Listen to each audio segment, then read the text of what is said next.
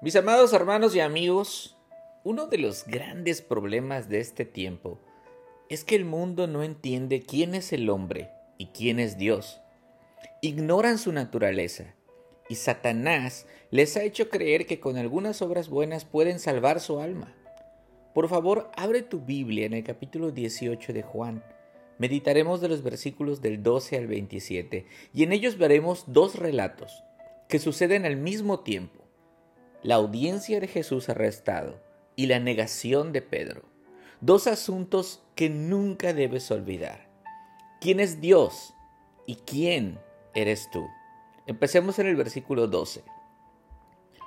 Dice Juan, entonces la tropa romana, el comandante y los guardias de los judíos prendieron a Jesús, lo ataron y lo llevaron primero ante Anás, porque era suegro de Caifás, que era sumo sacerdote ese año. Fin de la cita. Nota que le ataron. Le ataron. ¿Qué necesidad tenían si Jesús se entregó voluntariamente? Pero tal vez el que lo ataran tiene un significado más profundo. Desde los tiempos de Abraham, la víctima para el sacrificio era atada. Él ató a su único llamado hijo Isaac para sacrificarlo. E Isaac, manso y humilde, se dejó atar en obediencia a su padre. Cuando todo estaba listo, Dios lo evitó proveyendo al cordero. Ahora Jesús, el amado y el único Hijo del Padre, está atado. Manso y humilde como un cordero va directo al matadero para quitar el pecado del mundo. Dice Juan, le llevaron primeramente a Anás, el suegro de Caifás. Tienes que saber que Anás ya no es oficialmente el sumo sacerdote. Él había sido destituido del cargo por un procurador romano. El puesto de sumo sacerdote en ese tiempo ya era un cargo más político que religioso, lleno de corrupción. Gran parte de las ganancias del templo iban a la cuenta de Anás. Así que mientras más religioso era el pueblo, Anás se volvía más rico. El Señor Jesús ya le había arruinado dos veces el negocio al limpiar el templo. Así que ya te imaginarás los sentimientos de odio de este hombre que ama el dinero más que a Dios. Ahora veamos a Caifás. Caifás era el que había aconsejado a los judíos que convenía que un hombre muriera por el pueblo. Imagina eso, convenía que un hombre muriera por el pueblo. Para empezar, él ni siquiera era descendiente de Aarón, no tenía derecho a ser sumo sacerdote, pero a los judíos no les importa la obediencia a la ley, están cegados por el pecado. Caifás era oportunista, era astuto, era ese tipo de personas que ama el poder por sobre todas las cosas. Y si Jesús es el Mesías, Jesús es una amenaza a su estabilidad, a sus privilegios, pero sobre todo al gran poder que tiene como jefe del Sanedrín. Por eso él estaba dispuesto a asesinar a Jesús. Pero mientras esto acontecía, Simón Pedro seguía a Jesús y también otro discípulo, no sabemos quién es y tampoco importa porque la Biblia no lo dice. Este discípulo era conocido del sumo sacerdote y entró con Jesús al patio del sumo sacerdote. Pero Pedro estaba afuera, a la puerta. Así que el otro discípulo, que era conocido del sumo sacerdote, salió y habló a la portera e hizo entrar a Pedro, versículo 16. Aquí vale la pena recordar esto que pasó en el huerto. Lo vimos en el episodio de ayer. Dijo Jesús, si me buscan a mí, dejen ir a mis discípulos. Y los demás se fueron. Pero Pedro se opuso a la voluntad de Dios una vez más. Jesús ya sabía que Pedro actuaría así y le daría una gran lección de su propia naturaleza pecadora. Aquel que juró dar la vida por su maestro le negaría tres veces antes que un gallo cantara. Y le negaría por terco, por desobediente y por exponerse a la tentación. Por favor escucha y aprende de los errores de Pedro. Él no tenía nada que hacer ahí.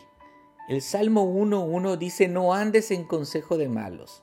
Y ahí estaba Pedro, de chismoso. ¿Qué, qué más podría hacer? Si no solo mirar y escuchar un consejo de vamos a ver qué pasa. Y al principio parece que no tiene nada de malo, pero el problema no es ese, es que no tiene nada de bueno.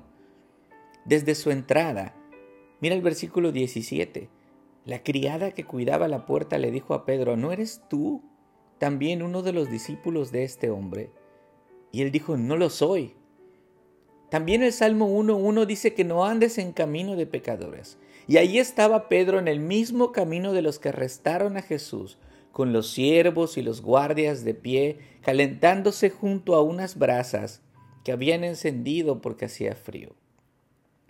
Es una pésima idea seguir el consejo de malos, pararte en el camino de los pecadores, exponerte a la tentación y pensar, yo no voy a caer. Juan nos regresa al relato del interrogatorio. El sumo sacerdote interrogó a Jesús acerca de sus discípulos y sus enseñanzas buscando algo que pudiera eh, llamarlo, eh, condenarlo a la pena de muerte. en realidad no tenían nada de qué acusar a Jesús.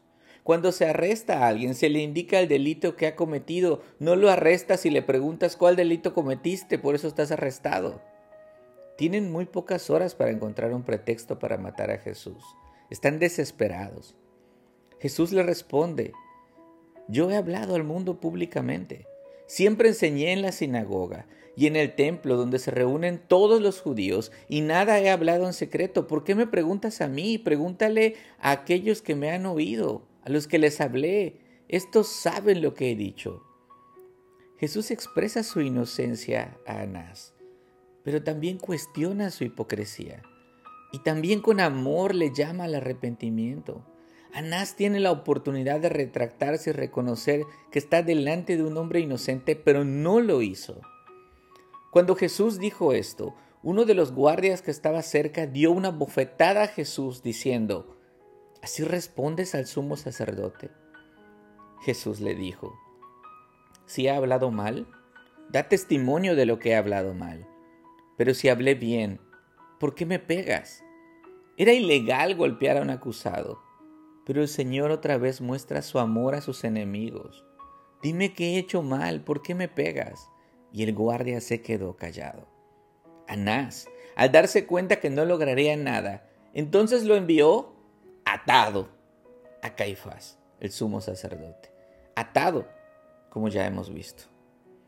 El Salmo 1.1 concluye diciendo que no es recomendable habitar con los que se burlan de Dios. Es la secuencia perfecta del pecado. Pedro ya anduvo en consejo de malos, en el camino de pecadores, y ahora cohabita con ellos, se ha mezclado con los enemigos de Jesús voluntariamente. Allí está de pie, calentándose. Y le preguntaron, ¿no eres tú también uno de sus discípulos? No lo soy, dijo Pedro negándolo. Esta ya es la segunda vez consecuencia de su necedad y su desobediencia. Pero hay mucha gente ahí. Y en el huerto, Pedro fue protagonista al cortarle la oreja a Malco.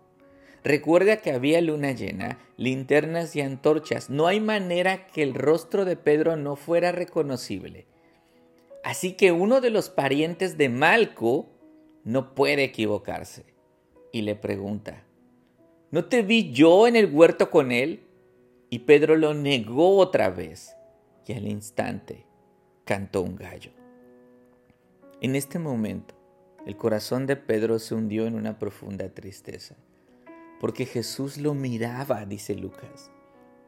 Le había fallado al maestro, pero con todo, Jesús también le demostraba su poder, su gloria y su majestad. El Señor está atado de manos, golpeado y acusado injustamente. Sigue y seguirá eternamente teniendo el control.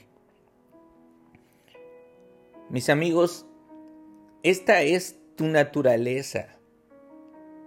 No la puedes negar. Anás, Caifás, Pedro, los siervos, todos los hombres que aparecen en este relato histórico te representan. Tienes la mirada puesta en las cosas terrenales. Eres materialista, avaro, idólatra, corrupto. Buscas tu propio beneficio. Amas el poder, la jerarquía, el renombre, amas que se humillen ante ti, eres cruel, no respetas la vida ni el valor de las personas, acusas al inocente sin razón, eres chismoso, terco, te gusta seguir los consejos de los hombres en lugar de seguir el consejo de Dios. Estás con ellos.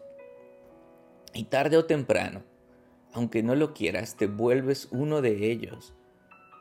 Y a lo mejor es tal vez lo que más detestaste. Tú sabes muy bien que al menos una de las cosas que dije te acomodan perfectamente. Ese eres tú. Pero ¿quién es Dios? La naturaleza de Dios es distinta. Él es amor. Y de tal manera amó Dios al mundo, que dio a su Hijo unigénito, para que todo aquel que cree en Él no se pierda, sino que tenga vida eterna porque Dios no envió a su Hijo al mundo para juzgar al mundo, sino para que el mundo sea salvo por él. Oremos. Señor y Dios mío, te ruego que nadie, ninguno de los que ha escuchado este audio, endurezcan su corazón ante tu palabra. Ilumina nuestro entendimiento para reconocer quiénes somos los seres humanos ¿Y quién eres tú, mi Dios? Concede el arrepentimiento y llénanos con tu Espíritu Santo al deleitarnos con tu palabra. En el nombre de Jesús. Amén.